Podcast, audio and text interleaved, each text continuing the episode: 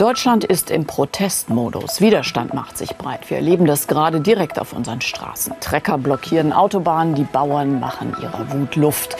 Und das zu Beginn eines Jahres, das für unsere Demokratie von besonderer Bedeutung ist. Die Europawahl sowie drei Landtagswahlen im Osten werden die Menschen zur Urne rufen.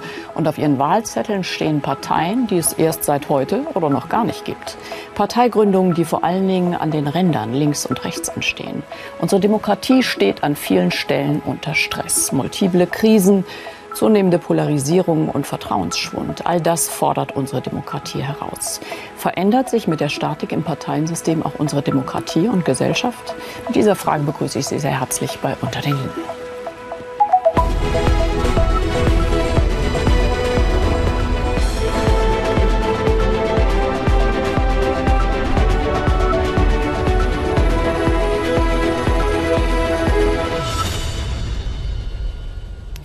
Und ich begrüße sehr herzlich Professor Wolfgang Merkel, Politikwissenschaftler. Und ich begrüße ebenfalls sehr herzlich Linda Teuteberg von der FDP, Mitglied im Deutschen Bundestag. Herzlich willkommen. Herr Professor Merkel, heute hat sich eine bundesweite neue Partei gegründet, Bündnis Sarah Wagenknecht, äh, die zur Europawahl auf jeden Fall auch antreten wird. Ist das eine gute Nachricht für unsere pluralistische und repräsentative Demokratie? Das lässt sich, glaube ich, heute nicht definitiv beantworten, ob das gut oder schlecht ist. Ich würde sagen, es dehnt sich der Bogen aus von Bevölkerungs- und Meinungsgruppen. Sie finden eine neue Repräsentantin, also nicht nur Wagenknecht, sondern eine Partei. Ob sie allerdings die Dynamik dann so gestaltet, dass äh, nach rechts außen die AfD sich weiter radikalisiert, weil sie ihren Nimbus als Protestpartei behalten will. Der wird ihr möglicherweise streitig gemacht äh, durch die neue Wagenknecht-Partei. Und insofern könnte man, was äh, Parteienforscher nennen, eine zentrifugale Bewegung. Eine Bewegung auf die Pole hinaus. Und da werden die Parteien in der Mitte nicht völlig regungslos dabei stehen. Es könnte eine Intensivierung des Populismus in unserer Politik äh, geben. Aber noch einmal, Prognosen sind dann besonders schwer, wenn sie in die Zukunft gerichtet sind. Richtig, aber grundsätzlich, wenn man davon ausgeht, ein breiteres Angebot müsste doch eigentlich auch besseres Marktangebot. Rein bieten. theoretisch äh, gebe ich sofort zu, aber auf die Frage ist, wie die Pole besetzt sind. Wenn Sie die 20er Jahre nicht dieses, sondern des vergangenen Jahrhunderts nehmen, äh, da waren die Pole eben von äh, verfassungsfeindlichen, demokratiefeindlichen Parteien besetzt. Das will ich den beiden nicht sofort zuweisen, äh, ob sie das sind. Bei der, bei der Wagenknecht-Partei würde ich es nicht annehmen. Bei der AfD diskutieren wir gerade darüber. Also wenn es systemfeindliche Parteien auf den Polen gibt, ist es keine gute Nachricht für die mhm. Demokratie. Mhm. Frau Teuteberg, wir sprechen oft auch von Politikverdrossenheit. Wenn man aber sieht, wie viele Parteien sich gründen oder auch wie sehr sich Menschen in der Politik eigentlich jetzt auch mit ihrem Protest äh, äh, zu Wort melden, äh, dann müsste man doch eigentlich fragen, ist das jetzt, spricht das für eine, ähm, äh, eine Auswirkung unserer Demokratie oder eher gegen die Demokratie, wenn sich Menschen so hm. engagieren? Das ist zweischneidig. Also zunächst mal die Gründung einer neuen Partei ist eine Möglichkeit, sich zu engagieren und ist nicht per se negativ. Äh, sie ist in der Geschichte der Bundesrepublik sehr, ist es immer sehr schwierig gewesen, eine neue Partei wirklich zu etablieren, damit Einfluss zu gewinnen. Ähm, es gibt wenige Beispiele, wo das gelungen ist. Ähm, aber ich finde, es ist ja zunächst mal Anzeichen dafür, dass es, wenn man das als einen Markt bezeichnen will von politischen Angeboten, dass es da offenbar eine Nachfrage gibt nach etwas, was bisher nicht genügend von anderen abgedeckt wird. Und deshalb finde ich, stellt sich da die Rückfrage auch an andere schon bestehende Parteien. Und das finde ich, müssen wir differenzieren. Gibt es nicht auch ein Bedürfnis nach Positionen, die bisher nicht genug repräsentiert werden, eine Repräsentationslücke, auch für Positionen, die durchaus verfassungsgemäß und legitim sind, die wir gerade nicht eben einigen an den Polen und an den Rändern überlassen wollen, die aber nicht hinreichend äh, in den demokratischen Parteien der Mitte abgebildet werden? Und ich finde, diese Frage sollten wir uns stellen, ähm, damit wir Ähm, klar, es gibt das Recht, Parteien zu gründen und auch neue, neue Formationen zu bilden, neue politische Bewegungen zu gründen, einerseits. Aber für die Stabilität ist es ja trotzdem gut, wenn das Parteiensystem nicht zu zersplittert ist, wenn wir einige Akteure haben, die miteinander koalitionsfähig sind, die für einen lebendigen Wechsel von Regierungen sorgen, aber von klar sozusagen staatstragenden, positiv die Demokratie gestalten wollenden Parteien.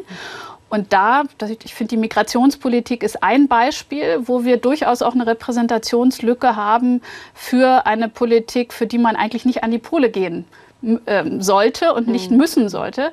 Äh, und da haben wir zum Teil Probleme in der politischen Debatte.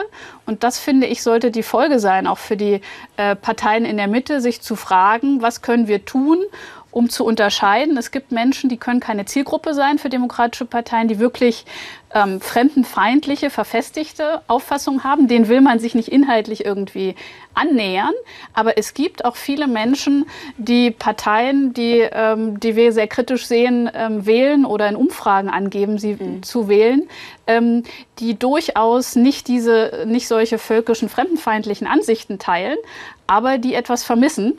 Ähm, und ich glaube, beides gründlich auseinanderzuhalten, das ist die Aufgabe. Wenn wir uns in Deutschland die Parteineugründungen angucken, äh, die in, der Gegenwart stattgefunden haben, so ist das eben eher an den politischen Rändern. Mhm. Wenn man nach Europa schaut, ist das gar nicht unbedingt der Fall. In Österreich die Neos, die sich äh, gegründet haben, oder auch in Frankreich ähm, äh, die Renaissance, die Partei von, von Emmanuel Macron. Mhm. Ähm, wie erklären Sie sich das? Ja, ich, finde, wir haben natürlich in Deutschland schon, äh, die, die AfD ist ja zunächst äh, im Zuge der Eurokrise gegründet worden. Sie hat aber ganz stark, sie war dann schon, schon deutlich im, im Abschwung und hat äh, im Zuge äh, des Themas Migration seit 2015 wieder einen massiven Aufschwung erlebt. Und das hat natürlich schon auch mit der Art, wie wir Debatten führen, zu tun.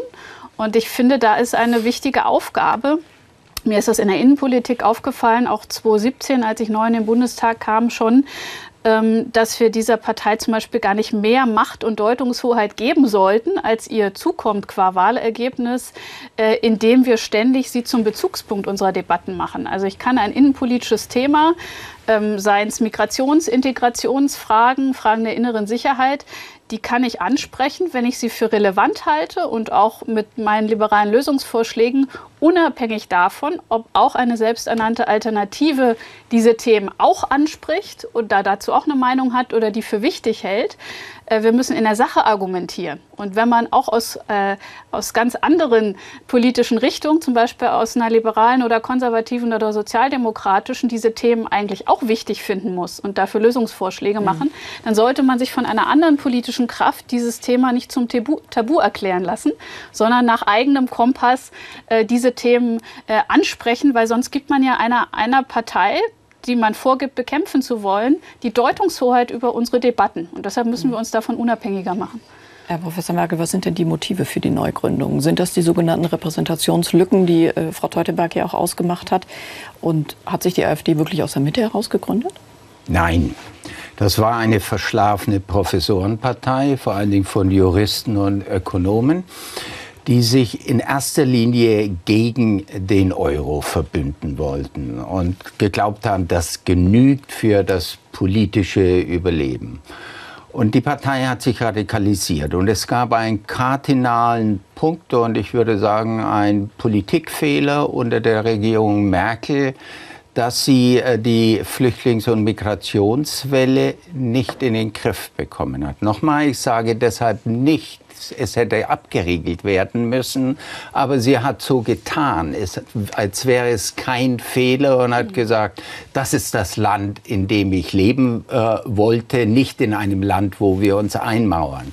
Also das war der erste große Radikalisierungsschub und es war das Thema, das die AfD äh, gefunden hat und tatsächlich eins, das in gewisser Weise nicht hinreichend für das Meinungsspektrum in der Bevölkerung durch die etablierten Parteien abgedeckt war. Und warum in Deutschland, Frau Kreuze, warum in Deutschland sich Parteien vor allen Dingen an den Rändern gründen, das kann man fast mit einer simplen politischen Mechanik beschreiben. Die Mitte ist in Deutschland überbesetzt. Und sie ist überbesetzt von relativ stabilen Parteien.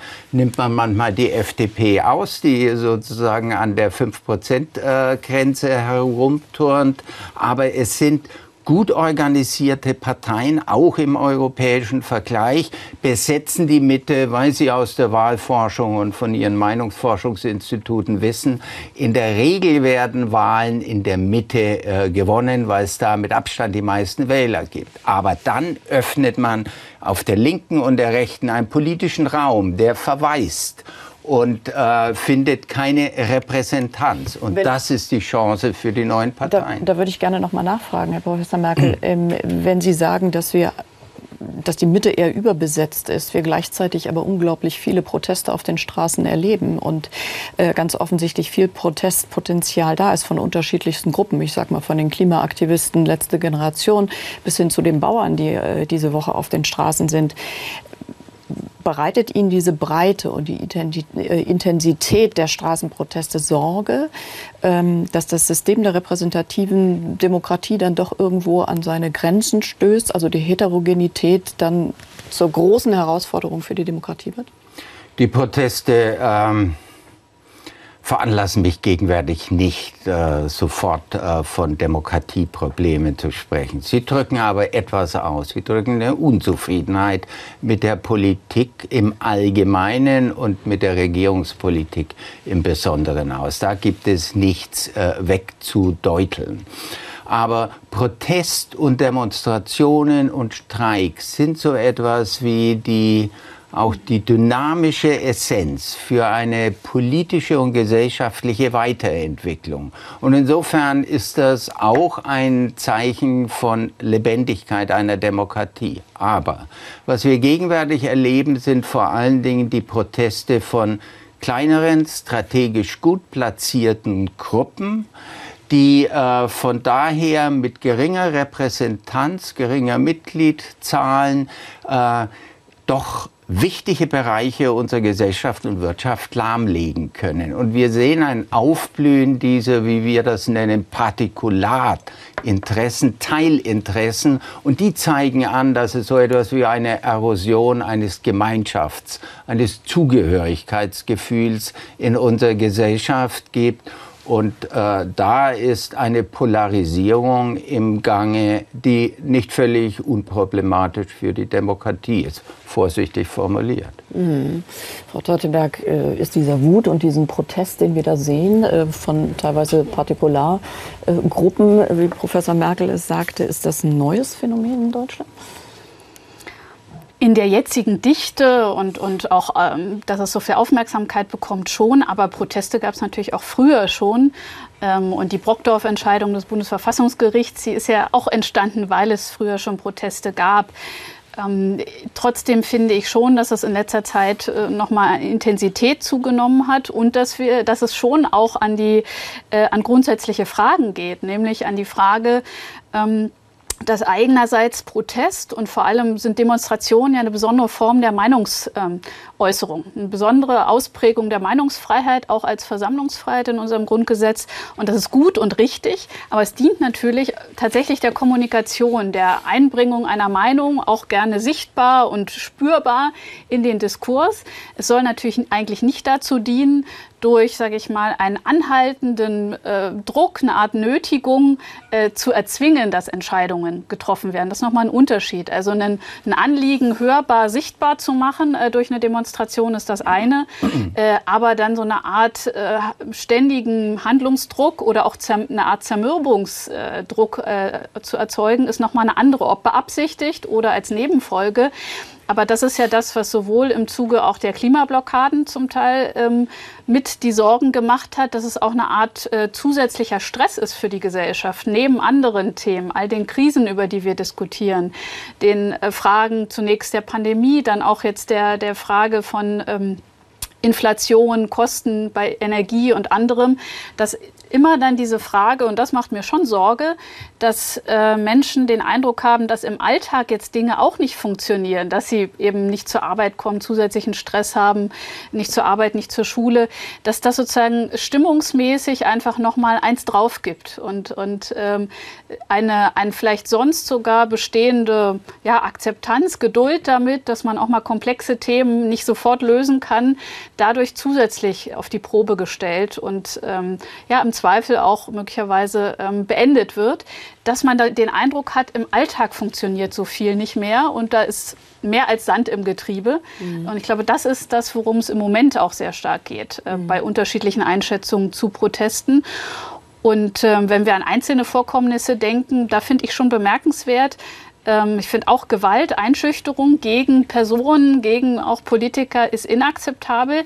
Da gibt es aber auch eine unterschiedliche Wahrnehmung, wann man das inakzeptabel findet. Wenn ich etwa an die TTIP-Demonstrationen vor einigen Jahren denke, da gab es auch Galgen als Symbol, an denen dann Regierungsmitglieder damals ähm, praktisch bildlich aufgehangen wurden. Und da hat das weniger Empörung öffentlich ausgelöst.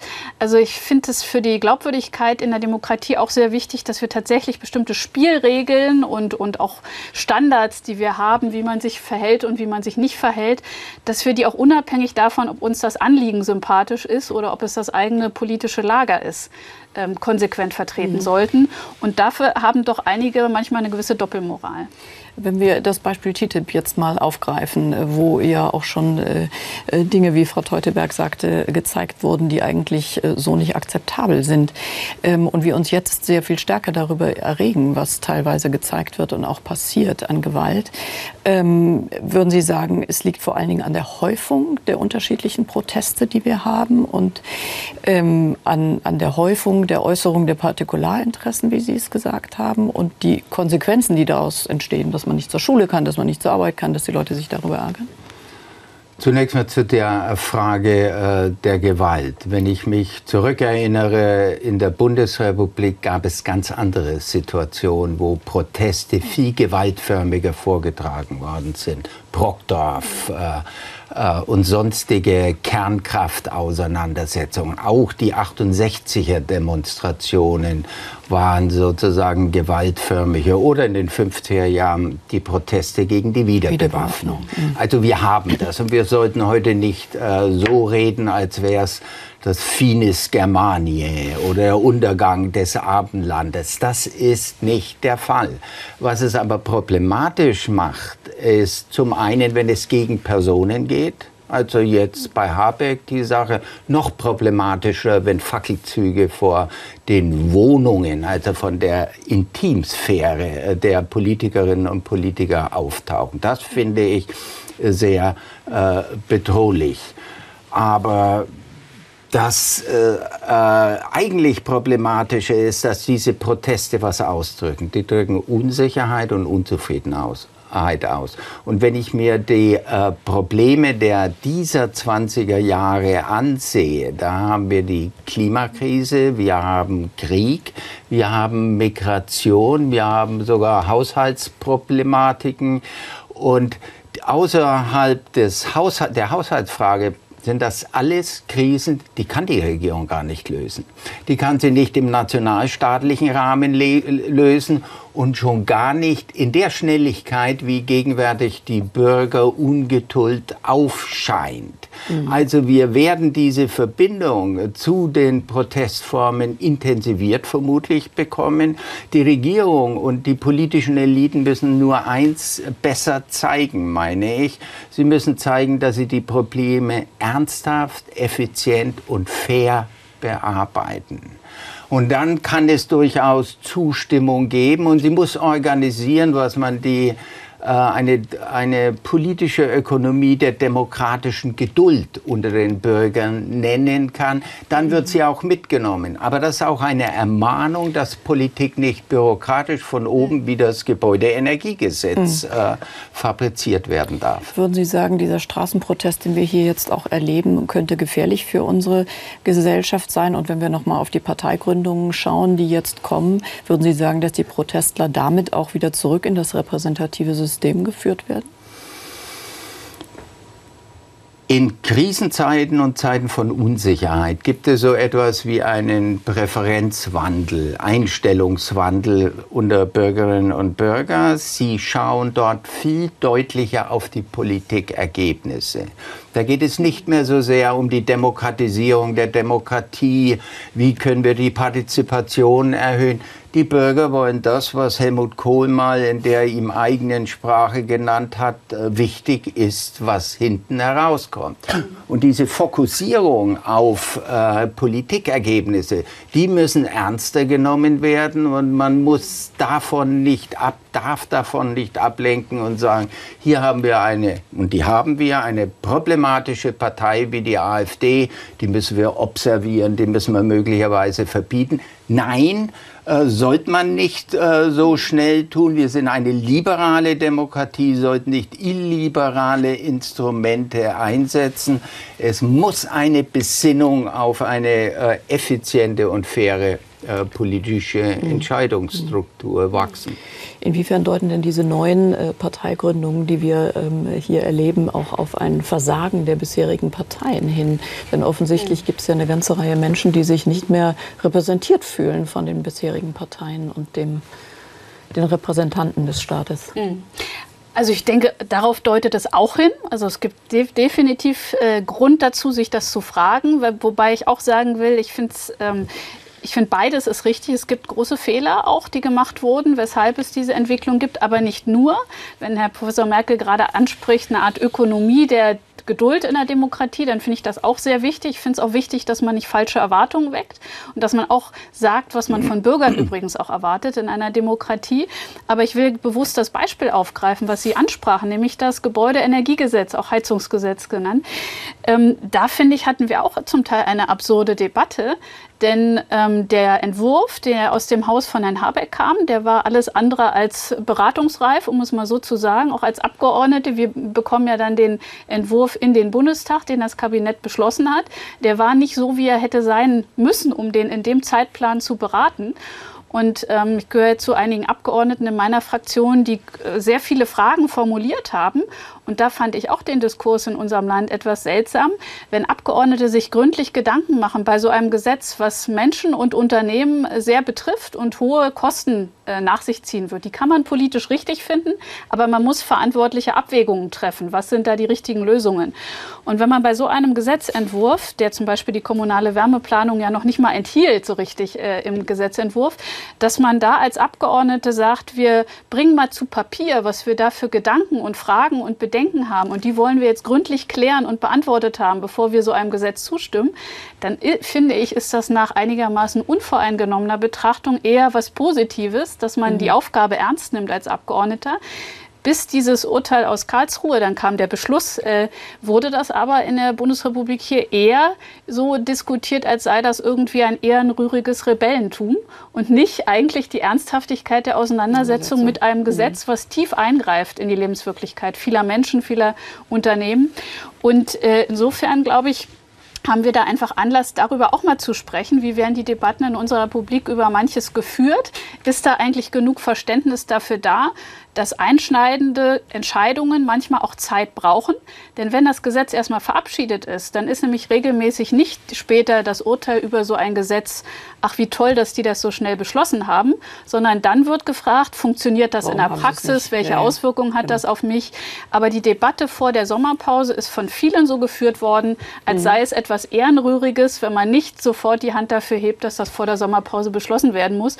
Und deshalb finde ich, wir tun damit der Demokratie keinen Gefallen, wenn wir auch da oft Debatten sehr moralisiert führen. Auch da lief die Debatte so, als müsse, wer für das wichtige Anliegen des Klimaschutzes ist, unkritisch für diesen Gesetzentwurf sein. Und das sind zwei verschiedene Dinge.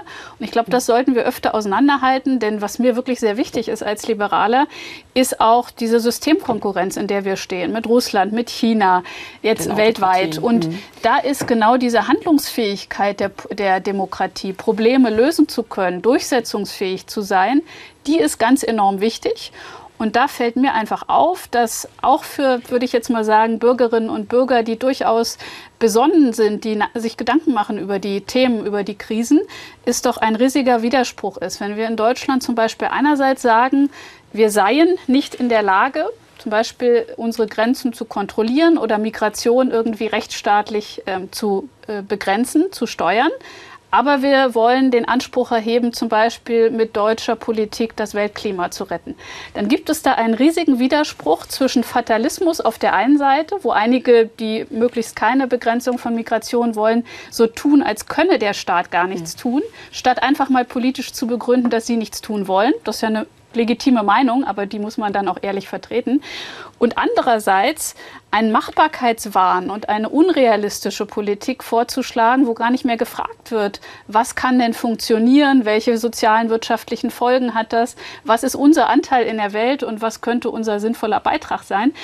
Und diese Dinge, glaube ich, da brauchen wir sachlichere Debatten. Das ist etwas, was auch Menschen auffällt, die sich Gedanken über diese Krisen machen. Sachlichere äh, Debatten, Herr Professor Merkel, äh, auf der einen Seite, wenn wir jetzt mal ganz konkret äh, Richtung Osten schauen, wo dieses Jahr drei Landtagswahlen stattfinden und da werden die Menschen dann darüber entscheiden, wenn sie in der Wahlurne sind, wie sie die Debattenkultur fanden oder wie sie eben die eine oder andere Partei auch fanden. Ist es ein Zufall, dass jetzt diese neuen Parteigründungen, die sich da gebildet haben, vor allen Dingen im Osten, auf große Zustimmung stoßen? Das wissen wir noch nicht. Bei der AfD wissen wir es, mhm. ob äh, die Wagenknecht-Partei einen ähnlichen äh, ein ähnliches Echo erzielen kann, äh, das wissen wir nicht, ist eher nicht äh, so zu erwarten. Und Herr Maaßen kommt dann wahrscheinlich auch. Na, Herr Maaßen ist eine irrlichternde Figur. das ist Herr Maaßen wird keine Partei gründen können, die sich festsetzt. Dafür ist er zu weit im AfD-Lager. Also er hat keinen genuinen eigenen Raum. Von Charisma kann man nur sagen, die klassische Absenz von jeglichem Charisma. Er wird nicht Marktplätze füllen. Er kann im Hintergrund sozusagen rechte Tiraden spinnen. Also von Maßen würde ich mich nicht einschüchtern lassen. Was aber abläuft in diesem Jahr, ist schon ein etwas unglücklicher Kalender von politischen Wahlen. Wir haben erst äh, die Wahlen zum Europaparlament und dann haben wir die drei Landtagswahlen in Ostdeutschland. Alle vier Wahlen sind das, was wir, äh, was wir nennen indirekte Wahlen. Es sind Wahlen zweiter Ordnung. Das heißt, man wählt nicht die Abgeordneten für das Europäische Parlament. Die werden so und so nicht gekannt. Das muss man einfach sagen von der Bevölkerung. Der Durchschnitt der Bevölkerung wird keine fünf Abgeordneten äh, aus den deutschen Parteien aufzählen können. Aber sie machen Folgendes. Es ist ein Denkzettel an die nationalstaatliche Regierung. Es wird ein Denkzettel gegenüber Berlin. Und der optimale Protestdenkzettel oder gar der schlimmste denkbare Zettel wird die AfD sein. Davon wird die AfD profitieren und da kann man äh, nur hoffen, dass vielleicht schon die Wagenknecht-Partei äh, dort antritt und der AfD doch etwas Wasser abgräbt. Und Ähnliches haben wir auch bei den Landtagswahlen. Auch das sind Second Order, Wahlen zweiter Ordnung. Auch da gibt es insbesondere in der Mitte der Legislatur das Bedürfnis, eine Botschaft äh, an die Bundesregierung zu senden. Und äh, das wird man wiederum mit der äh, größten Protestpartei machen. Also es käme darauf an, dass diese Wagenknecht-Gründung, diese neue Partei das Monopol auf radikalen Protest der AfD aus den Händen mhm. nimmt. Und das macht gegenwärtig die AfD doch sehr stark, weil es keine die äh, Partei gibt, die diesen Protest so radikal ausdrückt. Die Linke ist es nicht mehr. Die Linke hat sich gewissermaßen in das System äh, einquartiert, wahrscheinlich zu sehr für viele unzufriedene Teile der Bevölkerung äh, in Ostdeutschland. Mhm. Muss man da konstatieren, dass die Mitteparteien ähm, es nicht dauerhaft schaffen, die Menschen im Osten tatsächlich zu überzeugen? Also, äh, dass, dass es da eine äh, Aufgabe gibt, eine Herausforderung, ist ganz klar, wenngleich ich da auch wichtig finde, weil das ist schon ein bisschen Teil des Problems, wie blicken wir auf den Osten der Republik. Äh, bisher, und trotzdem wird schon so immer über Ostdeutschland berichtet, ist es ja schon so, dass immer noch eine Mehrheit andere Parteien wählt. Trotzdem wird sehr stark Ostdeutschland immer unter diesem Thema gesehen. Äh, wie sind die Ergebnisse der AfD oder eben der, der Linkspartei bisher? Ja, sind ähm, mit Abstand stärkste Kraft laut Umfragen in Ja, aber auch Süden, als es, ich will damit, noch, ja, trotzdem, aber auch als es noch nicht so war, wurde schon sehr stark so berichtet. Also das heißt, die Frage, nehmen wir auch mal Ostdeutschland in seinen, jedenfalls mehr Meinungsvielfalt wahr, ist nochmal, wäre eine gesonderte Sendung, ein Thema wert. Ähm, denn äh, es gibt natürlich schon auch in Ostdeutschland viele, die anders denken. Ähm, aber wo man immer nur so einen gewissen Exoten-Zooblick hat auf, auf äh, Ostdeutschland und nicht auch über äh, die vielen, die sich für die Demokratie engagieren in Ostdeutschland äh, und die es da umso schwieriger haben, äh, berichtet. Ähm, aber wichtig finde ich daran, auch, äh, ich sehe das auch mit Sorge wie Professor Merkel, was die Bedeutung dieser Wahlen angeht. Ich sehe allerdings auch, dass in unseren politischen Debatten diese, die äh, zum Teil berechtigte Sorge um die Demokratie, ich könnte auch sagen die Systemfrage, manchmal wiederum instrumentalisiert wird, wenn wir bei diesem Thema zu Repräsentationslücken zurückkommen. Es gibt Menschen, die haben zum Beispiel ein legitimes Bedürfnis nach einer, ich würde jetzt sagen, restriktiven, aber rechtsstaatlichen Migrationspolitik, die in der Polarisierung unserer Debatten nicht hinreichend abgebildet wird. Und wenn wir diese Debatten über die notwendige Abgrenzung gegenüber der selbsternannten Alternative Alternative haben, dann ist die zwar einerseits notwendig, diese Abgrenzung, das steht außer Frage, sie wird aber auch gern instrumentalisiert, um von konservativen und liberalen Parteien eigentlich faktisch einen Linksruck zu verlangen um nicht äh, sozusagen bei jeder Kleinigkeit den Vorwurf zu bekommen, weil einem Antrag auch die AfD zustimmt oder es Schnittmengen gibt, was aber in der Natur der Sache liegt bei einer äh, bei jeglicher Politik, die dann sozusagen nicht, äh, nicht äh, links ist von ihrem Anspruch her, dass man dann auch schnell mit so Vorwürfen kommt, wie jetzt Frau Esken Herrn Merz vorzuwerfen, er sei brandgefährlich. Dafür muss man seine Wortwahl nicht glücklich finden. Aber die Antwort einer konservativen Partei kann ja nicht sein, sich möglichst links auszurichten, um diesen Vorwurf nicht zu bekommen. Mhm. Das heißt, auch da muss man Maß und Mitte wahren und zwischen dem notwendigen gemeinsamen Kampf von Demokraten für die Demokratie als System äh, unterscheiden und das nicht parteipolitisch instrumentalisieren und inflationär mit diesem Vorwurf umzugehen. Jede Politik, die einem nicht gefällt, die einem nicht links oder vermeintlich progressiv genug ist, mit so einem ähm, Vorwurf zu versehen, weil das mhm. ist dann für die Demokratie auch nicht gut. Aber das wenn, mag schon, wenn ich, Frau ja, Polz, wenn ich das sagen darf, äh, das mag schon stimmen, wenn Sie sagen, wir sollten auch auf die systemtragenden, die demokratischen Parteien auch in Ostdeutschland äh, schauen und mhm. darüber reden und nicht nur eine sich selbst erfüllende Prophezeiung genau. nur über das Anwachsen der AfD. Die Gefahr, äh, in Ostdeutschland sehe ich aber, dass mit der AfD mittlerweile ein Vetoakteur mhm in der Politik entstanden ist. Nicht, dass die jetzt sofort in irgendwelche Regierungskoalitionen mhm. reinspringen können, da glaube ich noch an die äh, Brandmauer, mhm. sondern die können die anderen Parteien zwingen, quasi zu all Parteien genau. Anti-AfD-Koalitionen. Mhm. Und das wiederum fördert den Mythos und den Nimbus der Protestpartei. Ja. Äh, die gründen sich nur oder schließen sich nur zusammen, weil sie die AfD äh, verhindern wollen. Das ist das alte Lied, wir werden ausgeschlossen, das ist mhm. undemokratisch, dass die AfD so gerne singt.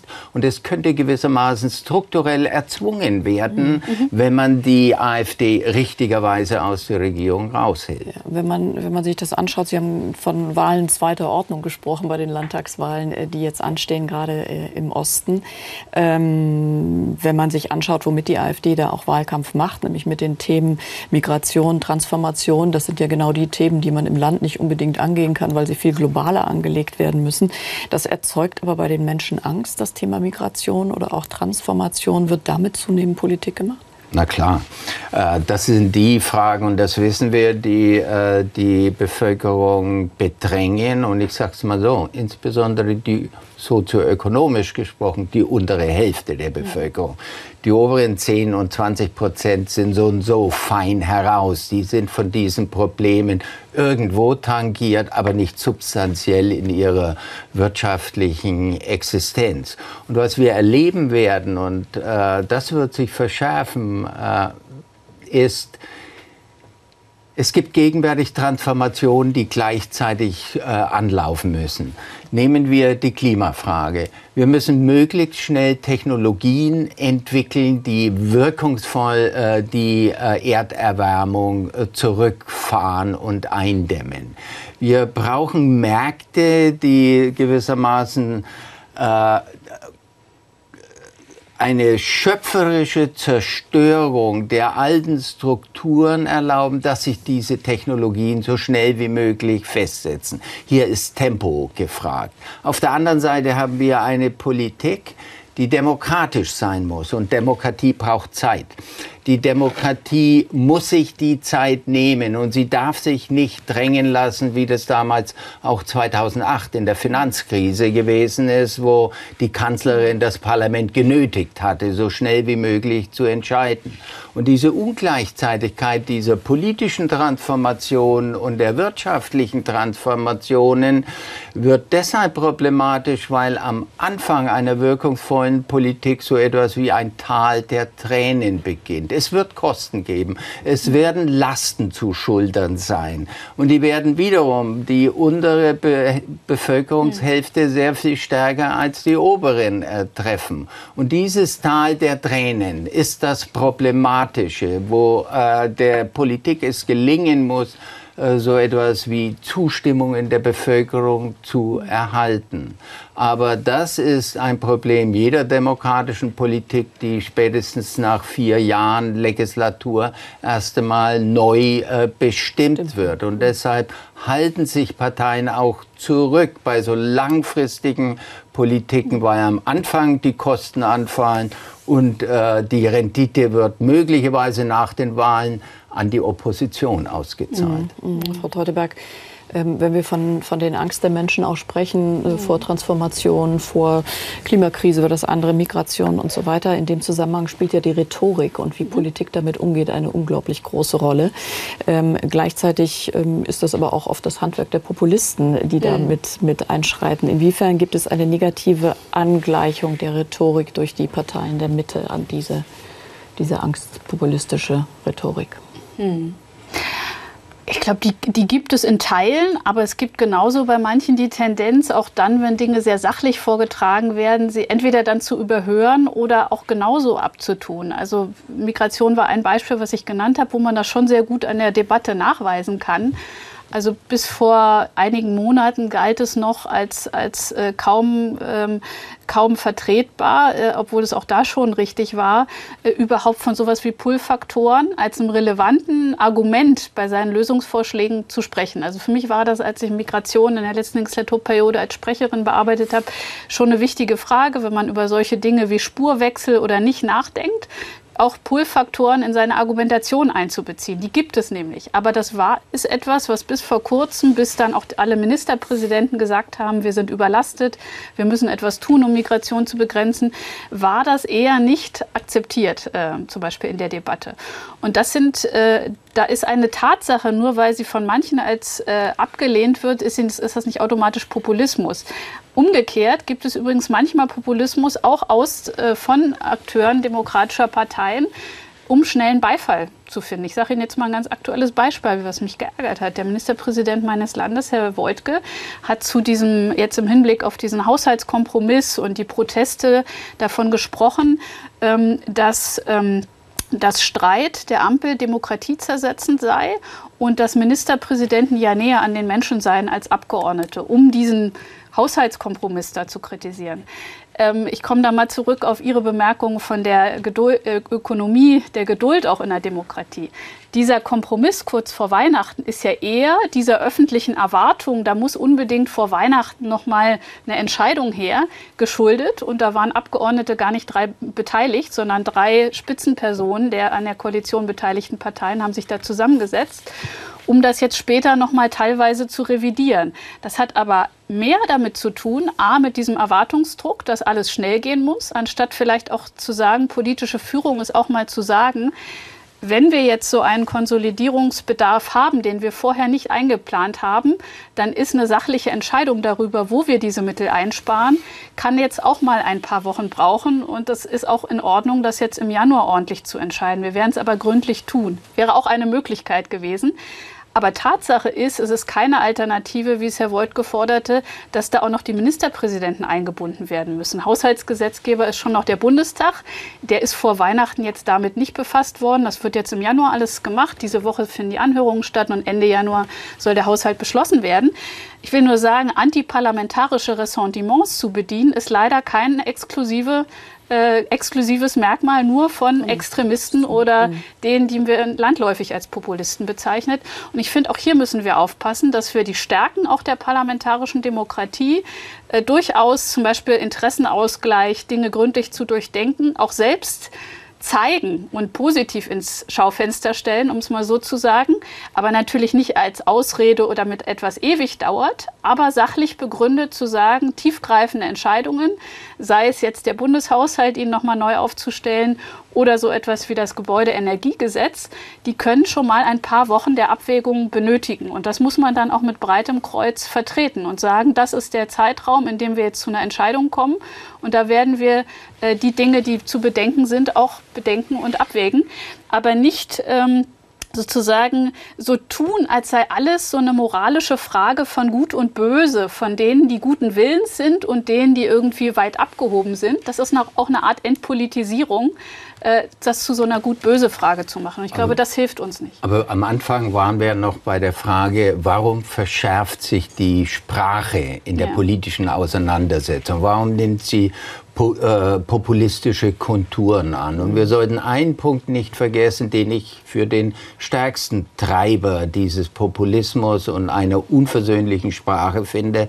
Und das sind die sozialen Netzwerke. Wer sich auf Twitter tummelt, weiß das. Da wird mit offenem Visier nicht nur schlimme äh, Beleidigungen, sondern auch äh, Gewalt angedroht. Und die, die Grenzen zwischen der Existenz, der virtuellen Existenz in den sozialen Netzwerken und in der tatsächlichen. Realität sind poröse geworden. Und das schwappt über. Das lässt auch äh, Protestaktionen schnell äh, mobilisieren, auch mit allen äh, radikalen Vokabular. Und ja. das treibt die Polarisierung in der Gesellschaft ja. Sehr, sehr stark.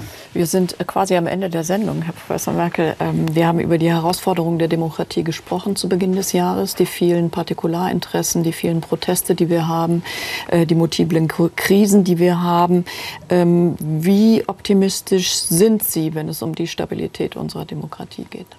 Wenn wir über Krise, wenn wir über Schwierigkeiten, über Probleme der Demokratie reden, ist das nur die Hälfte. Die andere Hälfte ist tatsächlich das, was man Resilienz mittlerweile nennt, Widerstandsfähigkeit, demokratische Potenziale in der Gesellschaft. Ja. Und ich will mir es nicht leicht machen und sagen, die Zivilgesellschaft soll es wieder mal richten.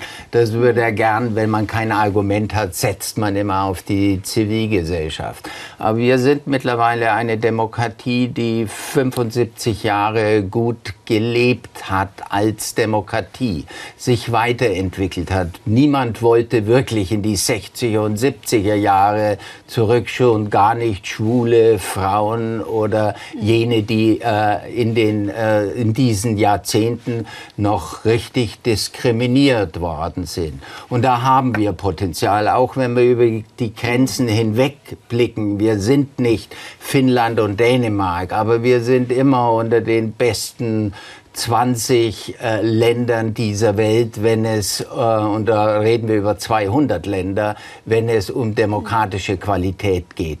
Wir haben einen Herausforderer und wir haben herausfordernde Probleme für die Demokratie in den 20er Jahren. Aber ich sehe nicht, dass diese 20er Jahre zu 20er Jahren wie im, 20, okay. im 20. Jahrhundert werden. Also insofern ist das eine positive Mit Einschätzung. Der Bitte um eine ja. kurze Antwort, auch Ihre Einschätzung. Wie widerstandsfähig ist unsere Demokratie? Wie sehr können wir uns da weiterentwickeln?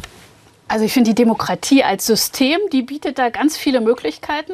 Aber es ist so, Geschichte verläuft weder zufällig noch zwangsläufig. Deshalb kommt es auch auf jeden und jede von uns an, wie wir in diesem Jahr und auch darüber hinaus agieren. Ob wir ja genau eben die, die äh, bereit sind, auch mal über die ganzen Leistungen der Demokratie, die wir immer als selbstverständlich mhm. nehmen, ähnlich wie ich es bei der Marktwirtschaft sehe, wo, wo manche dann andere Träume haben, dass wir vieles nehmen wir für selbstverständlich, was funktioniert. Aber ich finde, wir müssen uns auch der, wirklich der Herausforderung stellen, als Politiker demokratischer Parteien, die Leistungsfähigkeit der Demokratie auch im Sinne von einem durchsetzungsfähigen, problemlösungsfähigen Staat unter Beweis zu stellen. Deshalb ist mir dieses Thema so wichtig, was ich ansprach, nicht so ein Fatalismus bei manchen Themen, weil man zu, vielleicht zu bequem ist, politisch zu erklären, warum man so entscheidet, sondern wirklich zu sagen, was sind die Staatsaufgaben und die müssen auch erfüllt werden. Auch mal den Mut zu haben, was ist auch nicht Aufgabe des Staates und muss anders gelöst werden, aber wirklich äh, zu zeigen, da wo der Staat gefragt ist, ist, da muss er auch Ergebnisse zeigen. Herzlichen Dank für diese angeregte Diskussion, Ihnen beiden. Und ich bedanke mich bei Ihnen fürs Zuschauen. Das wäre unsere erste Unter den Linden-Sendung in diesem Jahr. Morgen um 22.15 Uhr sehen Sie an dieser Stelle die Phoenix-Runde. Und ich wünsche Ihnen noch einen schönen Abend bei Phoenix.